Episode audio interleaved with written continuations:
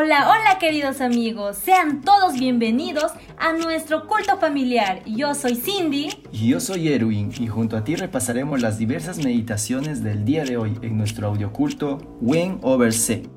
¡Comencemos!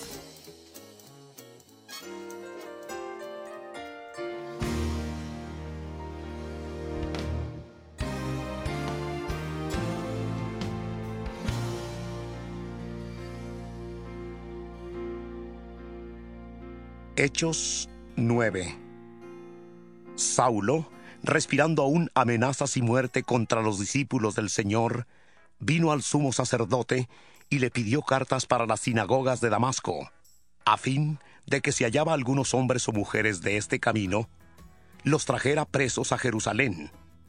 Pero yendo por el camino, aconteció que, al llegar cerca de Damasco, repentinamente le rodeó un resplandor de luz del cielo, y cayendo en tierra oyó una voz que le decía, Saulo, Saulo, ¿por qué me persigues? Él dijo, ¿Quién eres, Señor? y le dijo, Yo soy Jesús a quien tú persigues. Dura cosa te es dar coces contra el aguijón.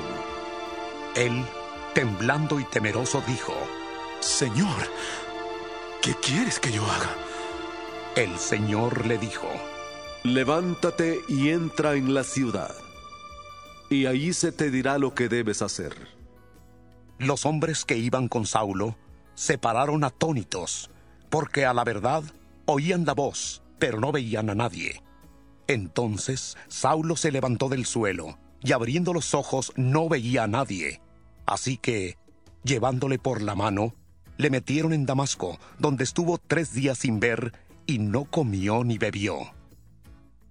Había entonces en Damasco un discípulo llamado Ananías, a quien el Señor dijo en visión.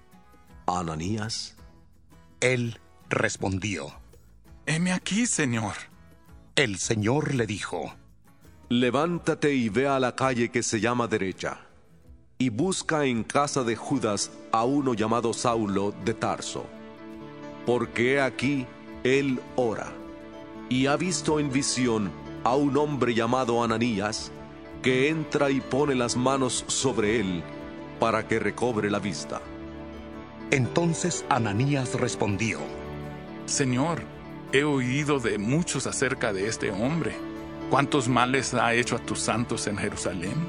Y aún aquí tiene autoridad de los principales sacerdotes para prender a todos los que invocan tu nombre. el Señor le dijo, Ve, porque instrumento escogido me es este para llevar mi nombre en presencia de los gentiles, de reyes y de los hijos de Israel. Porque yo le mostraré cuánto le es necesario padecer por mi nombre.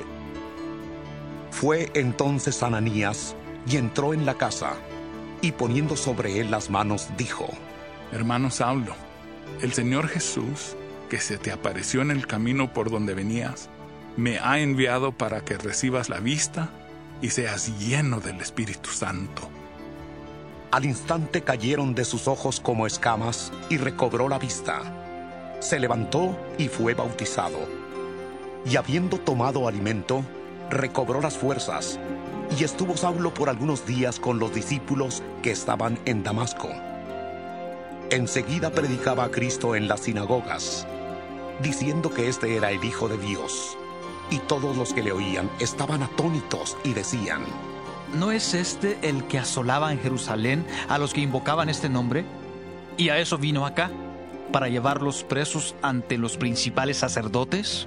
Pero Saulo mucho más se enardecía y confundía a los judíos que vivían en Damasco, demostrando que Jesús era el Cristo. Pasados muchos días, los judíos resolvieron en consejo matarle, pero sus acechanzas llegaron a conocimiento de Saulo, y ellos guardaban las puertas de día y de noche para matarle. Entonces los discípulos, tomándole de noche, le bajaron por el muro, descolgándole en una canasta. Cuando llegó a Jerusalén, trataba de juntarse con los discípulos, pero todos le tenían miedo, no creyendo que fuera discípulo. Entonces Bernabé, tomándole, lo trajo a los apóstoles y les contó cómo Saulo había visto en el camino al Señor, el cual le había hablado, y cómo en Damasco había hablado valerosamente en el nombre de Jesús. Y estaba con ellos en Jerusalén. Entraba y salía y hablaba con valentía en el nombre del Señor y discutía con los griegos, pero estos intentaban matarle. Cuando supieron esto los hermanos, le llevaron hasta Cesarea y le enviaron a Tarso. Entonces las iglesias tenían paz por toda Judea, Galilea y Samaria. Eran edificadas, andando en el temor del Señor, y se acrecentaban fortalecidas por el Espíritu Santo. Aconteció que Pedro, visitando a todos, vino también a los santos que habitaban en Lida. Halló allí a uno que se llamaba Eneas, que hacía ocho años que estaba en cama, pues era paralítico. Pedro le dijo, Eneas, Jesucristo te sana. Levántate y haz tu cama. Y enseguida se levantó. Le vieron todos los que habitaban en Lida y en Sarón, los cuales se convirtieron al Señor. Había entonces en Jope una discípula llamada Tabita, que traducido es Dorcas. Esta abundaba en buenas obras y en limosnas que hacía. Aconteció que en aquellos días se enfermó y murió. Después de lavada, la pusieron en una sala. Como Lida estaba cerca de Jope, los discípulos, oyendo que Pedro estaba allí, le enviaron dos hombres a rogarle. No tardes en venir a nosotros. Pedro se levantó entonces y fue con ellos. Cuando llegó, le llevaron a la sala, donde le rodearon todas las viudas llorando y mostrando las túnicas y los vestidos que Dorcas hacía cuando estaba con ellas. Entonces, sacando a todos, Pedro se puso de rodillas y oró. Y volviéndose al cuerpo, dijo, Tabita, levántate. Ella abrió los ojos y al ver a Pedro se incorporó. Él le dio la mano y la levantó. Entonces llamó a los santos y a las viudas y la presentó viva. Esto fue notorio en toda Jope y muchos creyeron en el Señor. Pedro se quedó muchos días en Jope en casa de un cierto Simón, curtidor